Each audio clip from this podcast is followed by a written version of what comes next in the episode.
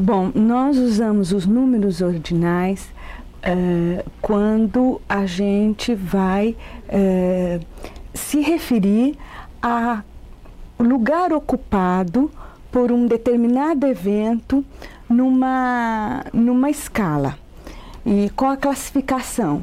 Então, os números ordinais são primeiro, segundo, terceiro, quarto, quinto, sexto, sétimo, oitavo, nono, décimo.